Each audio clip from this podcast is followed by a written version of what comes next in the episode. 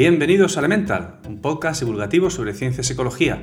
Mi nombre es Alberto Moreno Gámez y soy psicoterapeuta. Episodio número 5 y se cumplen dos meses desde que empecé en enero con, este de hacer un podcast sobre, ciencia principalmente.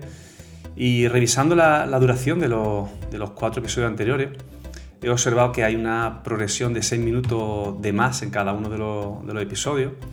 el último creo que fueron, pues, si no me equivoco, lo tengo por aquí delante, 40 y 46 minutos. Y el primero, en cambio, fueron pues 23. Eso es, 6 minutos en cada, en cada episodio de más. Así que no sé cómo será la cosa hoy, pero mi idea no es ir alargando hasta el infinito 6 minutos en cada episodio,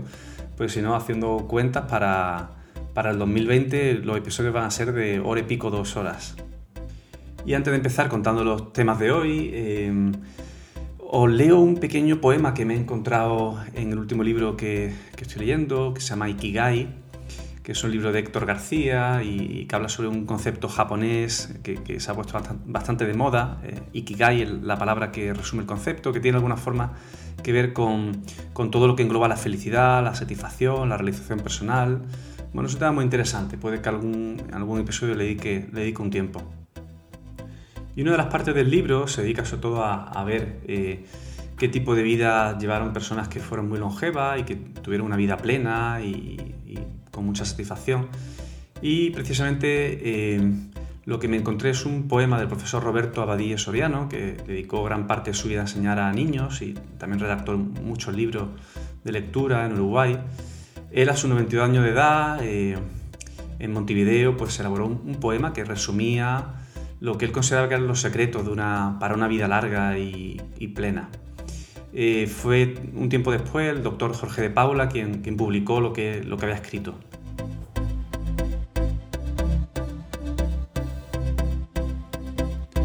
Y el poema dice así,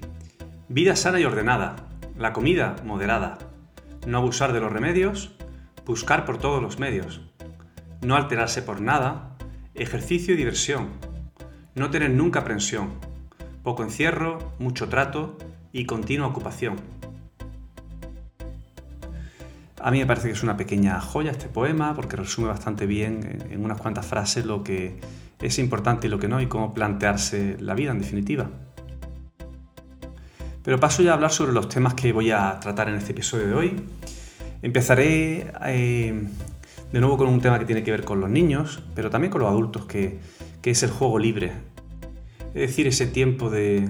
lúdico de los niños en el que no hay reglas, en el que no hay ninguna actividad que esté organizada, especialmente por los adultos. Así que hablaré sobre la importancia que tiene, que tiene esa necesidad de los niños de explorar, de aprender mediante su propio juego, con sus propias reglas, y bueno, todo lo que dice la ciencia, lo que sabemos ahora mismo acerca de los beneficios que tiene. Y continúo hablando en el segundo tema sobre los falsos recuerdos. Intentaré explicar cómo se forma nuestra memoria eh, y cuál es la manera en la que tenemos de recuperar eh, pues, eventos vividos y las situaciones que creemos que nos han pasado anteriormente. Y cómo finalmente podemos llegar a tener recuerdos que creemos que son reales, que han ocurrido y en realidad son falsos. Y por último, en Visiones del Futuro hablaré acerca de cómo ciertos dispositivos eh, y aparatos que llevamos encima, incluso ya hoy en día, como cualquier reloj inteligente, una pulsera de actividad, son la futura tecnología para predecir los estados de ánimo que tenemos en cada momento.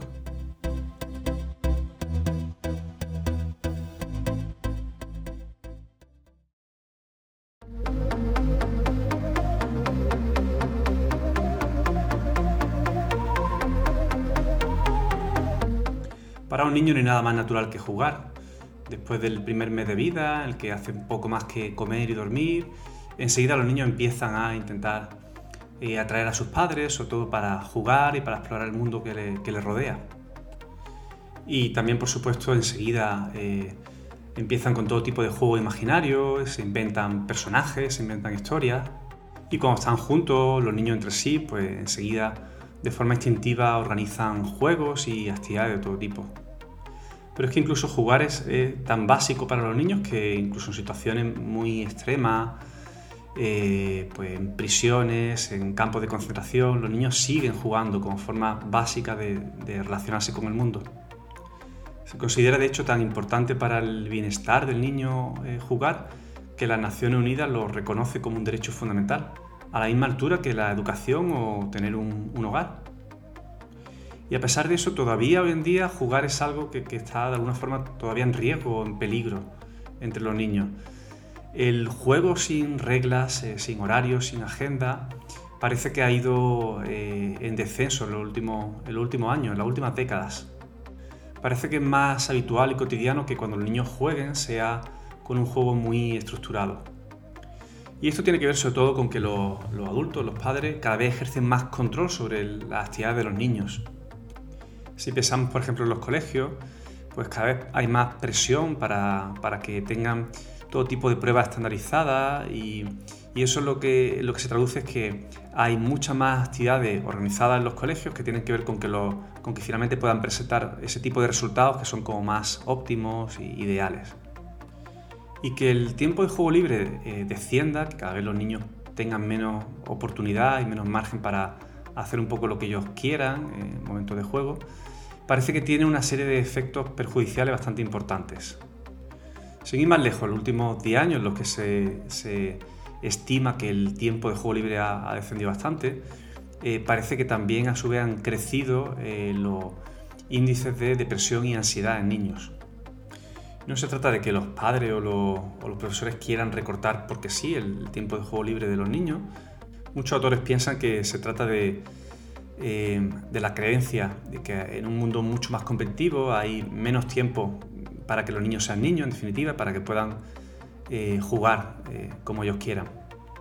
La sensación es como que a corto plazo el, juego poco estructurado, el juego libre, no tiene un impacto o un beneficio sobre, bueno, pues sobre lecciones que tengan que aprender o contenidos que tengan que avanzar en docentes. Así que para muchos seguramente la idea es más que eh, se restringe el tiempo libre de juego para que los niños puedan desarrollarse antes y avanzar mucho más rápido y en definitiva sean más competitivos. Bueno, vamos a intentar entender por qué el juego es, tan importante. Los científicos ya saben que eh, jugar no es solamente algo que los niños quieran hacer o que les gusta hacer, sino que es algo que necesitan hacer. El juego los mantiene físicamente activos y parece que es un tema importante como cada vez hay más niños con, con obesidad en países occidentales sobre todo, pero también el juego ejercita la mente y ejercita su creatividad y me parece que más que otra cosa también el, juego lo que le enseña es a cómo relacionarse entre ellos, a trabajar en equipo, a entender las reglas que, tienen ciertas eh, situaciones y también a la misma vez le enseña a estar solos. De alguna forma jugar le enseña a ser humanos.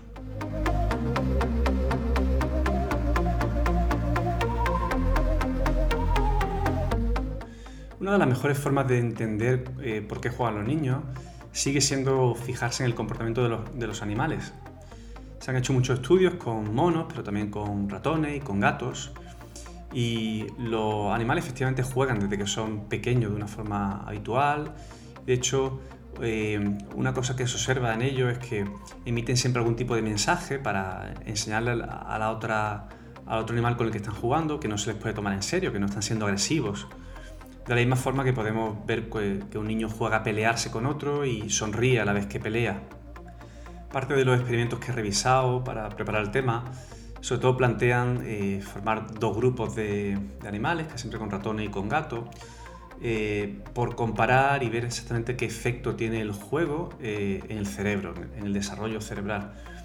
En uno de los experimentos se se hacía con, ratones y lo que planteaban era un grupo control eh, al que bueno, se le permitía relacionarse con normalidad, con sus pares y jugar. Y otro grupo eh, que no tenía la posibilidad de jugar eh, con sus iguales, pero sí se relacionaban o interaccionaban con ratones adultos. Lo que ocurre con los animales es que hay una fase muy marcada, una vez que comienzan la pubertad, dejan de jugar y en la vida adulta digamos que no tienen estas conductas, algo que no ocurre así en, en los humanos. Pero volviendo a los ratones, lo que vieron, sobre todo en el, eh, una vez que alcanzaban la pubertad, los diseccionaban y lo que vieron en el, grupo que no podía jugar, y que se, pero sí que interaccionó con, los adultos, eh, era que tenían, una, tenían zonas del cerebro, sobre todo la corteza prefrontal, pues mucho menos desarrollada, mostraban bastante inmadurez eh, en su desarrollo neuronal y sabemos que es una zona, la corteza, importantísima para los mamíferos como centro de control. Lo que algunos investigadores plantean es que eh, claramente el juego ayuda al desarrollo cerebral de los animales y entendemos que también así a, los niños, que nos han hecho ese tipo, eh, exactamente ese tipo de experimentos nos han hecho con niños, obviamente. Y lo que plantean es algo así como que eh, cuando nacen, los, cualquier mamífero nace con, una, con un exceso de de sustancia gris, de, neuronas. Y el juego lo que permite de alguna forma es hacer una criba y establecer conexiones que tengan sentido en todo ese, en todo ese exceso, sobreabundancia de neuronas. Y si nos centramos más concretamente en el juego libre, que tiene un factor de azar importante,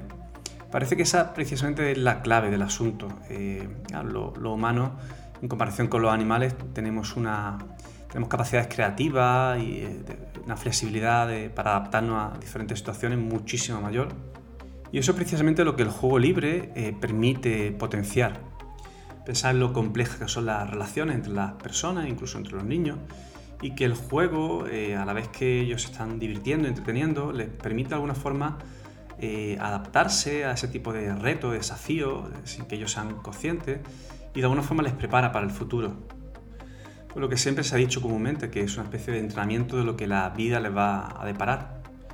Y pongo el acento sobre todo en la parte social que, parece que tiene el juego como función, pues porque son muchos educadores los que, los que describen eh, cómo eh, cuando los niños se les observa jugando eh, entre ellos, enseguida de forma intuitiva generan reglas y se organizan para jugar en grupos. Así que cuando los niños juegan juntos, pero también con sus padres, eh, de alguna forma van aprendiendo a predecir la conducta del otro y, a responder ello, adaptándose a, cada situación, incluso interpretando sus propios deseos y los de los demás. Les ayuda eh, a trabajar en equipo, a compartir, a negociar y a resolver conflictos que puedan ir surgiendo. Para mí todo esto lleva a afianzar más la idea de que los adultos tenemos que intervenir muchísimo menos eh, cuando vemos que los niños están jugando entre ellos eh, incluso que pensemos que no están jugando de la forma apropiada o que hay algún tipo de problema, pelea o discusión. De eso se trata, en, parte al menos el juego libre, de que ocurran todo ese tipo de situaciones y ellos puedan enfrentarse e ir solucionando y averiguando cómo, cómo manejarse en definitiva.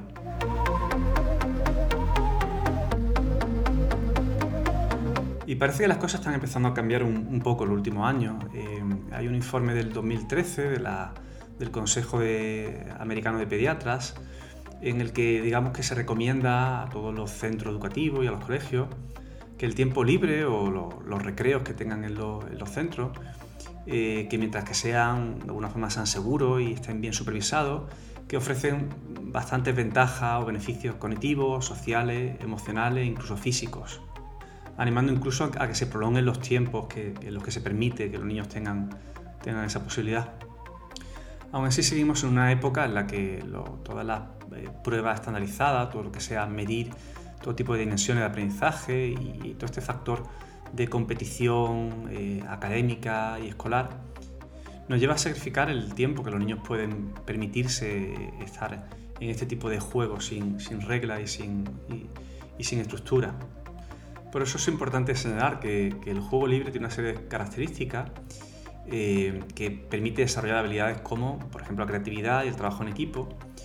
eh, que son destrezas que ni siquiera en un futuro más inmediato habrá máquinas o robots que puedan reemplazar. Yo diría incluso que, al igual que hay eh, bueno, grandes gurús, incluso de la tecnología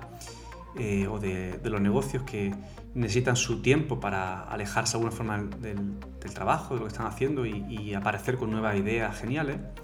eh, de la misma forma, los niños también necesitan ese tiempo para jugar a su aire, eh, apartados del colegio, de la pantalla, incluso de los adultos, de la, supervisión por parte de sus padres. Y lo que niños y adultos tendrán a cambio de, ese tiempo bien empleado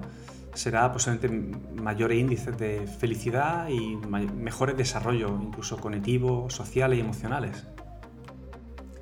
Y voy a terminar comentando brevemente sobre un, estudio que fue el que realmente leí hace dos o tres semanas y que me llevó a preparar este tema del que os hablo hoy. Se trata de un, centro eh, en Texas, realmente una guardería,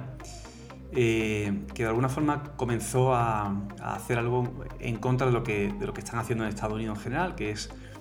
eh, acortar los tiempos de, descanso y de recreo y aumentar la, sobre todo los índices de, medicación que se emplea para hiperactividad. Ritalin es uno de los más conocidos. Eh, va en aumento, es, un poco la tendencia que ocurre en, Estados Unidos. Pues lo que hicieron en esta guardería, donde ahora mismo tienen resultados increíbles porque eh, parece que la gran parte de los niños han mejorado mucho en, diferentes aspectos. Sobre todo fue, la idea sencilla fue aumentar el tiempo de recreo. Y fijaros, en vez de los 20 minutos de recreo diarios que tenían, eh, lo que plantearon es, y bueno, lo que llevan haciendo algún tiempo ya, eh, son cuatro recreos diferentes de 15 minutos, además del tiempo de descanso del almuerzo. Investigando un poco más sobre el asunto, descubrí algo bastante agradable y es que parece que, esta guardería no es un caso aislado, sino que realmente hay, hay todo un programa piloto que dura tres años y son, son bastantes escuelas las que, y guarderías las que están probando este tipo de funcionamiento, aumentándolo sobre todo el tiempo de recreo. Y el origen de toda esta idea viene de nuevo del modelo educativo eh, finlandés, eh, que sabemos que es el que tiene las mejores puntuaciones académicas a nivel mundial, al menos en temas de lectura, matemática y ciencia. Algunos de los resultados que ya están obteniendo este tipo de programas pilotos parece ser que, claramente mejoran la capacidad atencional de los niños, eh, hay mejoras también académicas en cuanto a resultados, eh, se ha, disminuido el número de diagnósticos eh, tipo ansiedad, hiperactividad, etc. Y también hay una mejora en cuanto a la creatividad y a las habilidades sociales. Pues ahí queda eso, ni más ni menos que que todos esos son los beneficios que no solamente en teoría, sino en la práctica se pueden obtener si, aumentamos el, tiempo de juego libre que, del que disfrutan los niños. Yo añadiría también que, y porque las personas y los humanos son bastante diferentes en sentido a, los animales, añadiría que continuar jugando durante la adolescencia y por supuesto la edad adulta me parece que también puede ser clave y enganchando con el tema inicial del que hablaba, del Ikigai, Parece que toda esta parte más lúdica que tenemos las personas, el seguir en definitiva experimentando, jugando y probando cosas nuevas, yo creo que tiene un, beneficio psicológico eh, muy importante. Y es algo que seguramente no tenemos que olvidar con, tanta facilidad, cosas que los adultos a veces hacen.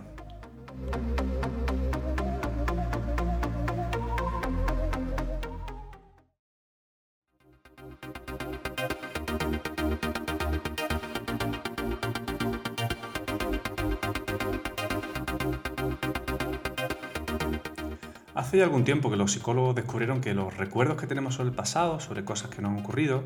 no son para nada fidedignos ni, son demasiado de fiar, por decirlo así.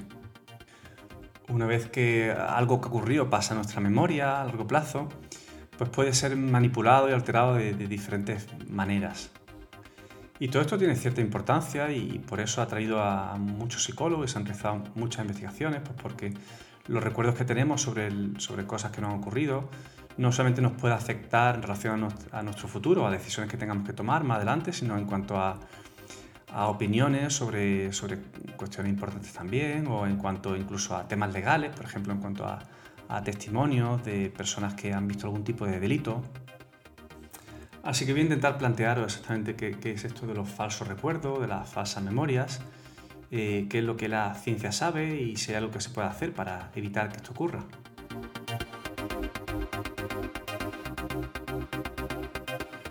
Lo primero que hay que decir es que tener recuerdos falsos es algo totalmente normal, de hecho, no ocurre con, cierta frecuencia en el día a día.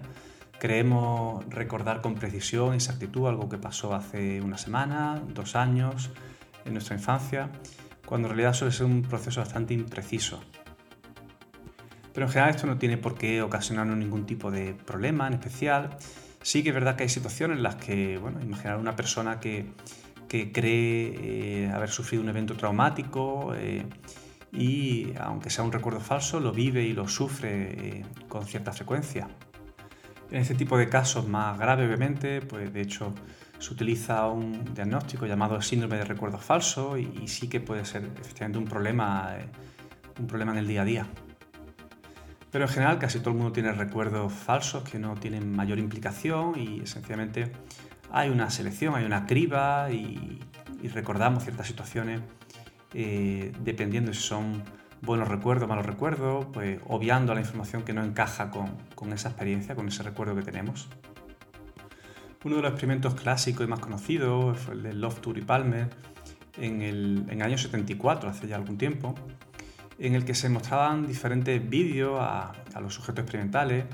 eh, donde se veía que un coche tenía un accidente. Bueno, y como siempre había diferentes grupos en el experimento y uno de los grupos eh, veía un vídeo en el que el coche se, estrellaba, tenía un accidente a, unos 30 km por hora, en otro era 40 km por hora y finalmente otro grupo en el que el, el vehículo se estrellaba a unos 50 km por hora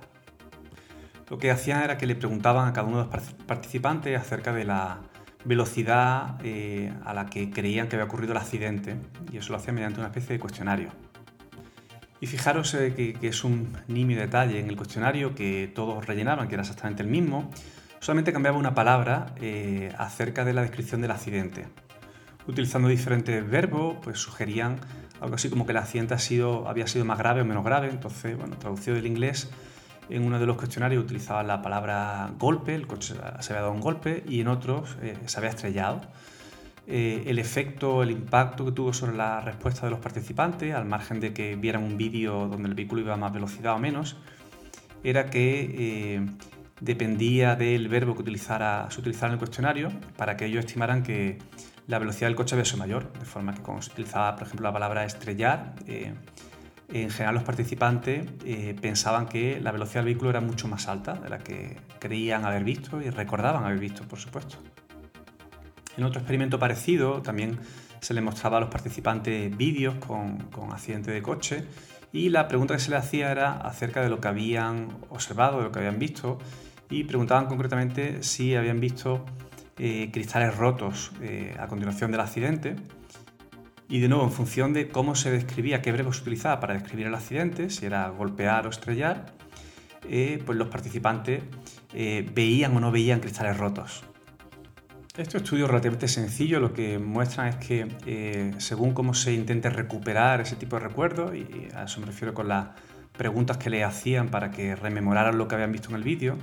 pues las personas recordaban una u otra cosa y no necesariamente se correspondía con, obviamente, con lo que habían visto en el vídeo. Cuatro años más tarde, en el 78, Loftus, eh, Miller y Burns hicieron un experimento que a mí me parece incluso más útil todavía. En este caso lo que hicieron fue mostrar a los participantes unas diapositivas con, una serie de vehículos de coche en un cruce y luego le hacían una serie de preguntas en relación a la escena que habían visto la, en la diapositiva. Y algunos le preguntaban si habían visto una señal de stop en la, imagen, en la diapositiva, y a otros si habían visto la señal de stop.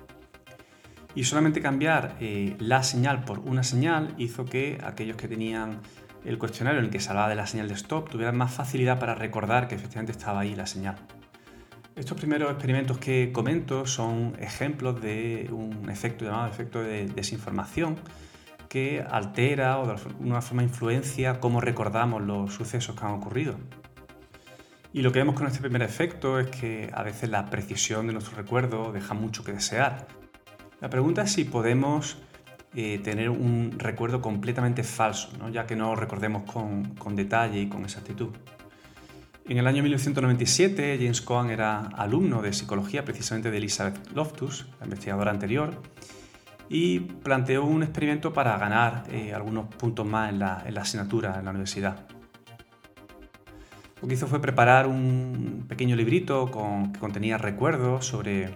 cosas que han pasado en, su infancia y le dio uno a cada uno de los eh, miembros de la familia. Todos los recuerdos que, aparecían en el libro eran, reales, excepto uno eh, que se inventó y que lo puso y que se lo dio a su hermano precisamente. Eh, en, ese recuerdo lo que ocurría era supuestamente que se perdía en el centro comercial siendo niño y que un hombre mayor se lo encontraba y finalmente lo llevaba de vuelta a su familia.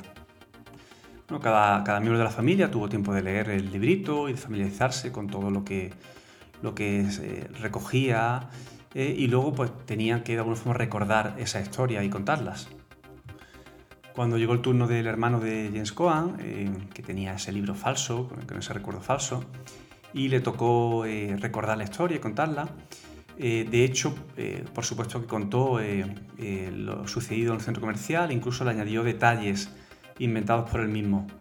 sin él ser consciente en absoluto de que, era una historia falsa que estaba alimentando sin saberlo. Esta sencilla técnica para implantar recuerdos falsos fue probada más adelante por Loftus y sus compañeros y efectivamente se, se comprobó que no solamente podemos ah, dar por buena una, historia completamente inventada, sino que incluso podemos eh, enriquecerla con, más recuerdos falsos por nuestra parte.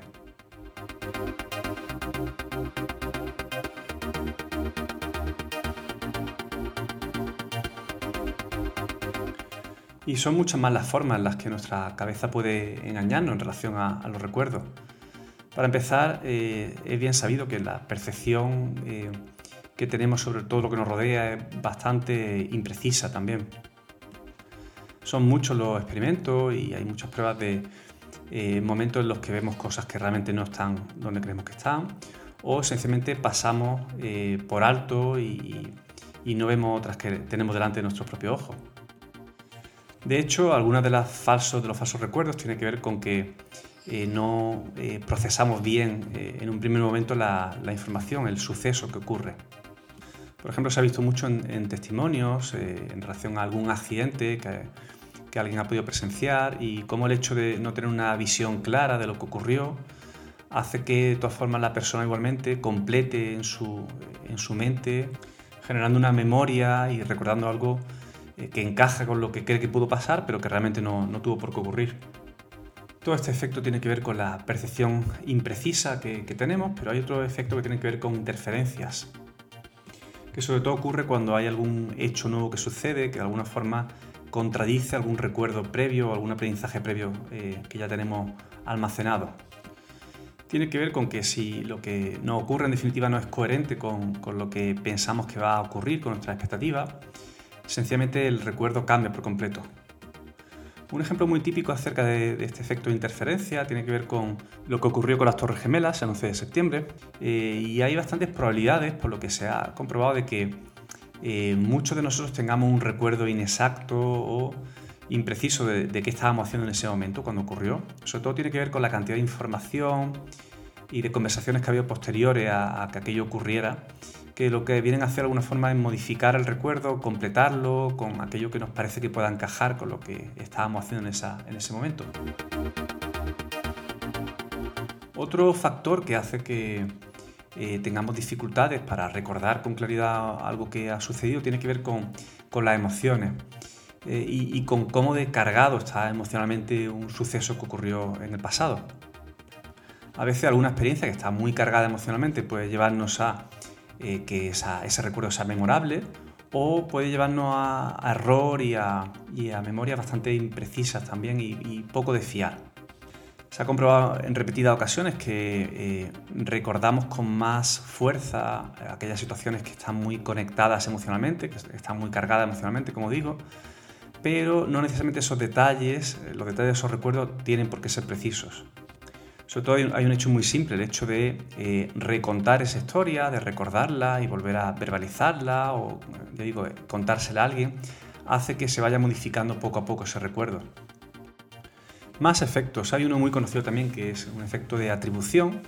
y que nos pasa con bastante frecuencia. Eh, tiene que ver con mezclar detalles de una historia eh, con otra diferente podemos estar contándole a alguien cómo fueron nuestras últimas vacaciones y tal vez mezclar o añadir algún detalle que en realidad no ocurrió en las últimas vacaciones, sino que ocurrió hace dos, o tres años en otras vacaciones parecidas. De nuevo tiene que ver con cómo las personas eh, completamos la información en nuestra cabeza y, cómo intentamos contar historias coherentes y a veces lo que hacemos es que tiramos de recuerdos parecidos, eh, que están, de alguna forma encajan en, lo que estamos contando, sin que necesariamente tengan que ver con los hechos reales de, ese momento. Y por último, otro efecto bastante bien conocido es el efecto de recuerdo borroso, eh, que tiene que ver sobre todo con que a veces eh, lo que memorizamos de una situación, tiene más que ver con, la idea general, con, el hecho importante que ocurrió. Eh, en otras ocasiones sí que lo que almacenamos es algún, alguna imagen más precisa y más literal de lo que realmente ocurrió. Obviamente cuando lo que hemos almacenado es más bien una sensación general, una interpretación o cómo vivimos aquella situación, el resto de detalles los vamos a completar de nuevo con, con, una historia que sea coherente, que encaje con nuestra experiencia personal previa, con nuestro aprendizaje y con otros recuerdos parecidos.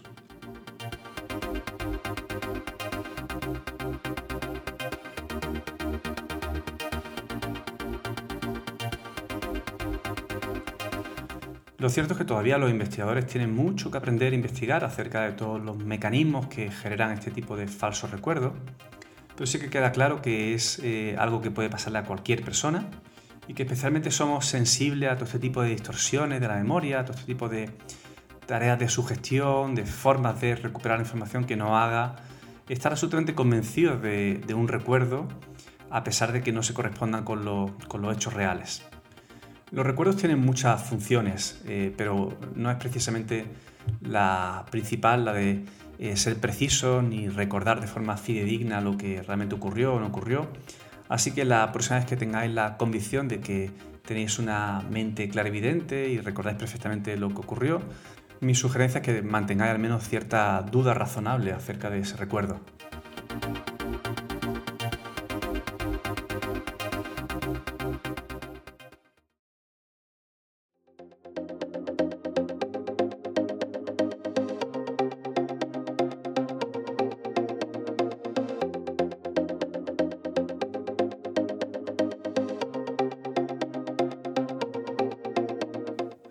Pasamos ya a visiones del futuro y hablaré hoy sobre la tecnología para predecir estados de ánimo, que posiblemente muy pronto podrá ayudarnos a anticipar y evitar los momentos en los que nos sentimos mal. En muchas ocasiones nos llegan momentos de tristeza, de bajón, hay momentos también de ansiedad, eh, días en los que estamos más, más nerviosos, intranquilos, eh, y son situaciones que sin saber muy bien por qué, pues nos generan sobre todo muchos pensamientos repetitivos, lo que solemos llamar rumiaciones, y a veces nos pasamos días enteros preocupados por algún tema en concreto. Y en muchas ocasiones además esto no podemos ni mucho menos preverlo. Esto puede ser más o menos cotidiano, pero hay casos mucho más graves en los que, en los, que los problemas psicológicos llevan a pensamientos suicidas también. Eh, imaginaros que pudiéramos llevar algún tipo de eh, wearable, ya sabéis, algún dispositivo de estos que llevamos puestos, que puede ser que puede ir incorporar la ropa o cualquier tipo de pulsera inteligente o reloj inteligente. Imaginad que pudiera ese dispositivo evitar el suicidio, dando algún tipo de aviso al detectar ciertas conductas eh, preocupantes en una persona. Pensad también en una app eh, para móvil eh, que pudiera advertirnos con antelación de que alguien se encuentra precisamente con este riesgo al detectar que esa persona tiene pensamiento autodestructivo o que hay algún tipo de indicador fisiológico y que pudiera alertar a la propia persona y también a personas de confianza. Pues toda esta tecnología todavía no es realidad, pero puede que dentro de algunos pocos años sí que, sí que lo sea. Gracias a los avances, sobre todo de un campo que, se conoce como mood forecasting eh, en inglés, que viene a ser algo así como predicción de los estados de ánimo. Muchos ya estamos acostumbrados a usar, por ejemplo, pues, pulseras de actividad para el ejercicio físico o los conocidos eh, relojes inteligentes, los smartwatches que lo que hacen es que monitorizan el movimiento, las calorías gastadas, eh, la distancia recorrida o los pasos recorridos, las pulsaciones, también el volumen de oxígeno en sangre. Y bueno, para los que utilizamos Apple Watch, por ejemplo, en la última versión, pues ya hay algunas funciones nuevas, por ejemplo, tienen la capacidad de detectar si hay alguna caída accidental y, cuando la persona permanece varios minutos inmóvil, pues automáticamente se alerta a los contactos que, que estén añadidos para ello. O, por ejemplo, también hay otra función que, lo que detecta son ritmos cardíacos que sean inusualmente altos o bajos y, también bueno, te genera una, alerta para que vaya al médico. Toda esta tecnología es actual y, mucha gente lo utiliza. Ahora lo que los científicos estudian es cómo aplicar eh, estos mismos dispositivos de una forma parecida para monitorizar también nuestra salud psicológica de una manera que nunca se había hecho antes. La idea es que al detectar eh, con antelación signos de estrés emocional, pues estas nuevas aplicaciones junto con estos dispositivos eh, podrán ayudarnos a proteger y a cuidar nuestra salud mental, en definitiva.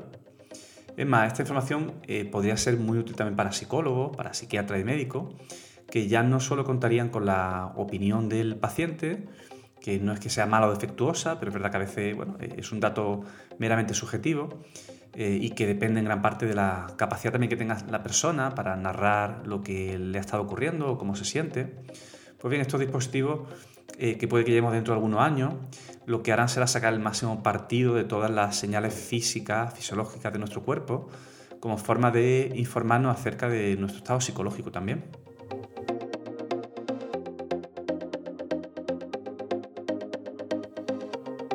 Desde hace muchos años sabemos que los cambios en nuestro estado anímico, y esto incluye momentos, por ejemplo, de ansiedad o tristeza, nos afectan físicamente de muchas formas diferentes. El ritmo cardíaco es uno de los biomarcadores más conocidos. El pulso tiende a elevarse cuando estamos estresados, eh, pero el cuerpo nos da señales de otras muchas maneras cuando sentimos algún tipo de angustia emocional. Sabemos, por ejemplo, que la reducción de nuestra actividad y también la reducción del sueño son marcadores típicos de la depresión. Y hay otras muchas señales, como por ejemplo la sudoración, que aumenta con la ansiedad, o la temperatura de la piel, eh, con situaciones que nos generan activación emocional. En la práctica ya hay dispositivos que registran todo este tipo de, información, pues en relación a la actividad física, la hora dormida y la calidad del sueño, incluyendo sueño REM y sueño profundo, o el volumen de oxígeno en sangre, que lo determinan los sensores de ritmo cardíaco típicos que incorporan los, relojes inteligentes. Pero hay otro tipo de eh, marcadores de información que se registra hoy en día prácticamente en cualquier móvil de forma automática. Por ejemplo, pensad en el ritmo, la velocidad a la que escribimos el texto, eh, la cantidad de llamadas que hacemos, la frecuencia, eh, los artículos, las fotos que subamos a redes sociales. Eh. Pues todo esto son marcadores de lo que los expertos llaman el fenotipo digital. Y claro, estos marcadores son importantes porque cambian con nuestro estado de ánimo. Así que publicamos más fotos cuando nos encontramos contentos, seguramente eh, o cuando tenemos un día de bajón, pues posiblemente estamos más eh, perdidos en las redes sociales y no, estamos tan activos ni comentamos. En definitiva, la idea más importante para mí es que eh, basándonos en cómo utilizamos la tecnología, podemos predecir posiblemente en un futuro nuestros estados mentales. Bueno, y ya hay muchos investigadores que están intentando explotar todo este tipo de información tan valiosa. Sobre todo son empresas privadas que, están intentando eh, desarrollar nuevos dispositivos y aplicaciones que puedan no solamente detectar e interpretar estos biomarcadores, sino que también puedan de alguna forma responder con algún tipo de consejo útil para la persona que está sufriendo algún tipo de eh, sufrimiento emocional, por decirlo así. El primer paso en el que no estamos todavía, pero casi, eh, como digo, no solamente tiene que ver con registrar todo este tipo de información, que ya hay dispositivos que lo hacen, sino con hacer algo con esa información. Por ejemplo, como digo, avisando a alguna persona cercana para que pueda ayudarnos si hay algún tipo de problema de salud o psicológico, o incluso si hay algún tipo de variación, de cambio importante en todos estos biomarcadores, pues avisar directamente a tu médico, a quien se le puede enviar de forma automática la información. Todo esto tiene una parte polémica, por supuesto, y, genera dudas en muchas personas pues por, la, por la cuestión que tiene que ver con la intromisión o la, invasión de la privacidad en cuanto a tu información. Y un ejemplo sencillo para que veáis, hay una pequeña utilidad de, muchas pulseras y relojes inteligentes que molesta a ciertas personas, que tiene que ver, por ejemplo, con que te avisen de que em, te muevas cuando llevas un tiempo de inactividad, por ejemplo, si estás más de una hora sentado, el reloj te avisa de que te levantes y andes un poco. De nuevo es otro tema en el que cada uno tiene que ver en qué medida compensa o no compensa esa especie de intromisión en, tu día a día que interfiera un poco con tu actividad. Si obviamente destacas más o te parece más importante la parte beneficiosa de que eh, un reloj o una pulsera te ayude a estar más activo,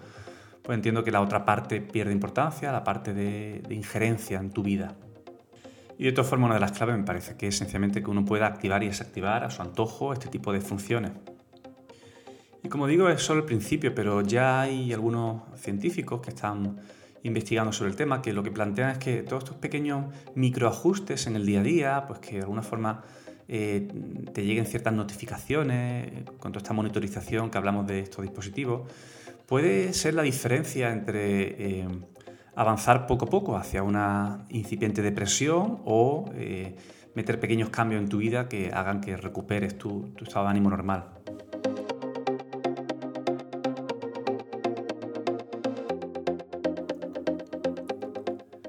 Y si tenéis dudas acerca de cómo de preciso van a ser estos dispositivos para eh, detectar estos biomarcadores y qué relación tiene esto realmente con nuestro estado de ánimo, os cuento un experimento que se ha realizado hace poco tiempo en el que se utilizó una pulsera inteligente experimental y se monitorizó durante varios trimestres a, unos 200 estudiantes eh, de instituto. Eh, lo que medía la pulsera era la temperatura corporal, la actividad diaria en el móvil y también la conductividad de la piel. El estudio que ya ha sido publicado lo que concluye es que en un 80% de los casos eh, la pulsera predice con exactitud, sobre todo cuando los estudiantes están estresados. Y en otro estudio de la Universidad de Chicago, que aún no ha sido publicado, que se llevó a cabo entre 2015 y 2018, eh, lo que monitorizaron fue, también mediante una pulsera, a pacientes psiquiátricos y bueno, eh, registraron su movimiento, la conductividad de la piel también eh, y la temperatura corporal. las conclusiones son bastante claras. se consiguió predecir pensamientos suicidas de media un día antes de que aparecieran realmente y esto lo consiguieron con una precisión del 75%. Y hay otro estudio que eh, no empleó ni siquiera ningún tipo de pulsera experimental, sencillamente eh, se basaron en analizar el uso del móvil, eh, fue con pacientes diagnosticados con trastorno bipolar, y lo que encontraron es que dependiendo de cómo se usara el móvil, hay una correlación clara con, sobre todo con síntomas de depresión y de manía.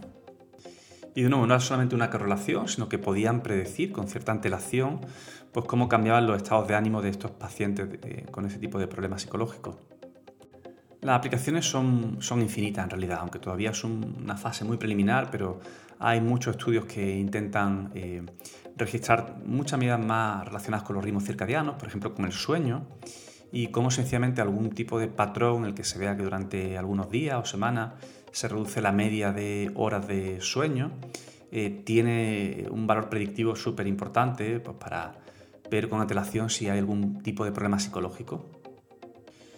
Os pongo algunos ejemplos más de empresas que ya están eh, avanzando y preparando productos para ser lanzados en breve al mercado, aunque como os digo,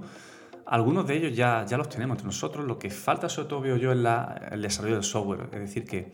tenemos ciertas medidas que ya se registran y de hecho todo el uso diario del móvil es una fuente de información tremenda para predecir estado de ánimo, pero aún no se han desarrollado la,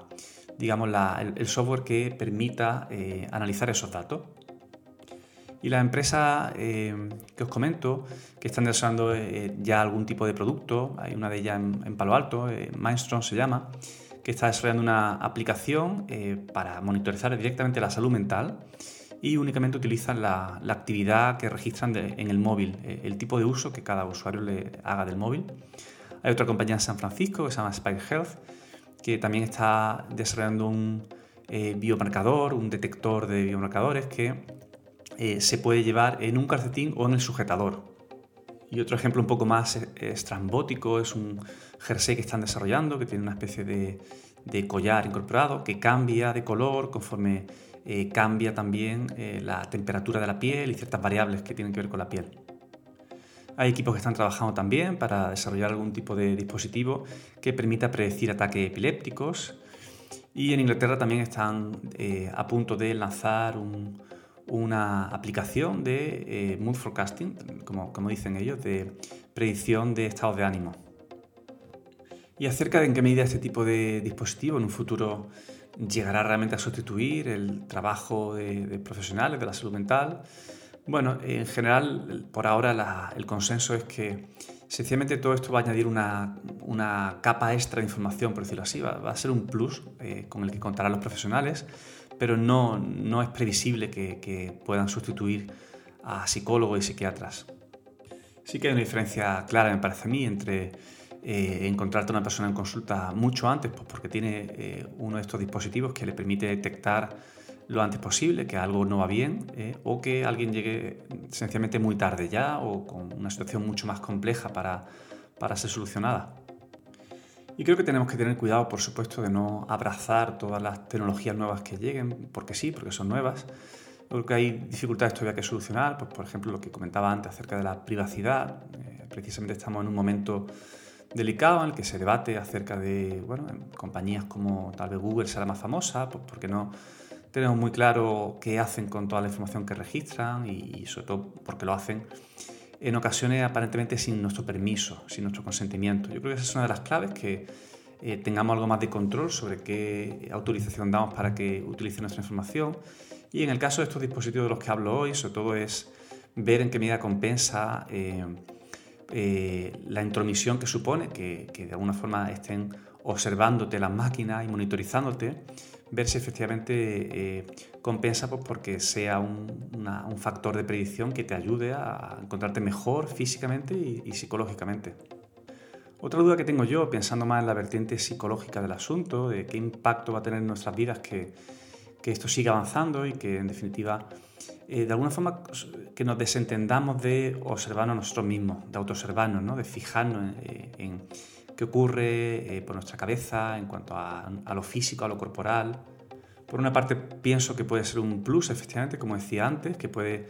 eh, sobre todo darnos mucha más información de asuntos que se nos escapan habitualmente y, sabemos que en general, en general no, somos tan conscientes ni nos percatamos tan fácilmente de las preocupaciones que nos rondan, del malestar que tenemos en ocasiones, de asuntos o personas que nos generan tensión, eh, sentimientos de bloqueo, de enfado, de apatía, sin saber muy bien por qué. Y en ese sentido yo creo, como digo, que puede ser un plus. Ya hay herramientas que en los últimos años se han hecho muy eh, famosas y están bastante de moda porque precisamente nos ayudan a ser como más conscientes de todo lo que, lo que se cuece, como digo yo, lo que ocurre. Herramientas como el mindfulness y los ejercicios de, meditación son un buen ejemplo de, de pequeñas estrategias que nos ayudan a autoobservarnos de una forma algo más eficaz. Y sea como sea, creo que mejor que empecemos a, estar preparados porque me parece que es otro de esos temas imparables que ya, ya está aquí prácticamente. Eh, mucha gente conoce que, eh, de hecho, las empresas de seguro, de salud, ya están eh, teniendo muy en cuenta todo este tipo de dispositivos y, de hecho, desde hace un par de años ya se escucha como en Estados Unidos hay grandes compañías de, de seguro sanitario que regalan, están regalando concretamente el Apple Watch como forma de ahorrar en gastos médicos. Ellos consideran, y lo tienen bien estudiado, que es una, eh, aumenta el factor preventivo y disminuye los gastos de sus clientes cuando tienen algún tipo de dispositivo que les motiva y les incentiva pues, a que tengan más conductas de autocuidado, saludable, ejercicio físico y actividad, por ejemplo. Algo que ellos están convencidos que no solamente va a ayudar a que eh, su usuario, sus clientes, acudan menos al médico y vivan mejor y tengan mejor salud, sino que incluso vivan más tiempo y por lo tanto sean clientes durante más tiempo.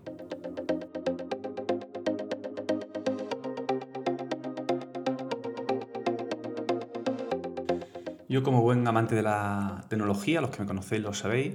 seguiré explorando todo este tipo de, aparatejos que, me interesan y me, entretienen, pero siempre con un ojo un poco eh, en, bueno, ver qué efecto psicológico y cómo cambia nuestra, nuestras vidas el hecho de que tengamos tantísima información cada vez más acerca de, de lo físico y lo fisiológico principalmente.